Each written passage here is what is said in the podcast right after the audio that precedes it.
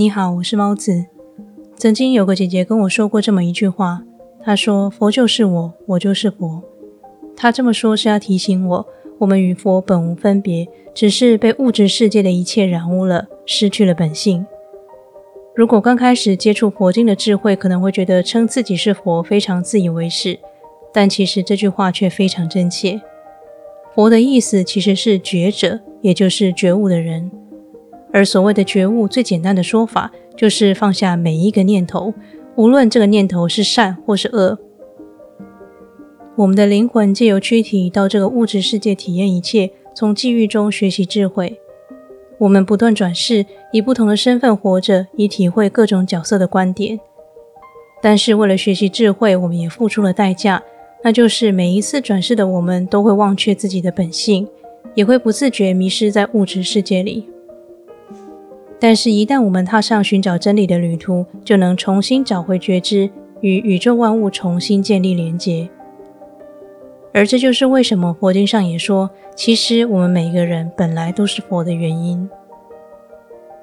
在我个人的修行历程里，深刻体会我们生命中发生的所有事件，无论看似有心或无意，其实都是刻意的安排。成为谁的孩子，谁的父母，谁的伴侣，谁的友人。被谁重伤，被谁赞扬，被谁残害，被谁滋养？哪一朵花正在绽放？哪一颗石头化为沙土？哪一颗新芽窜出土堆？这世间万物的一切都看似漫不经心，却又如此刻意。一切因缘而生，随缘而灭。佛经里的每一句话，就好似老者谆谆教诲，试图把懵懂无知的我们引导上自由快乐的旅途。我虽然不是佛教徒，也没有深厚的佛学底子，但不知不觉，每日读佛经已经成为一种习惯。明明是同一部经，每次读都会有不同的感受，在内心引发震荡的句子也会有所不同。我在 Instagram 上询问大家的意见，是否想看到我分享佛经能如何运用于生活中，没想到得到很多正面的回响。于是我便决定用简单的言语，结合我生活中的体悟，把我所读到的佛经分享出来。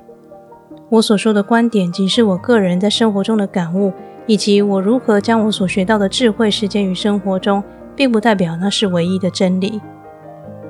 所以，请你用开放的态度看待我的分享，希望借由这样简单的言语，能让佛经进入你的生活，让佛的智慧带你离苦得乐。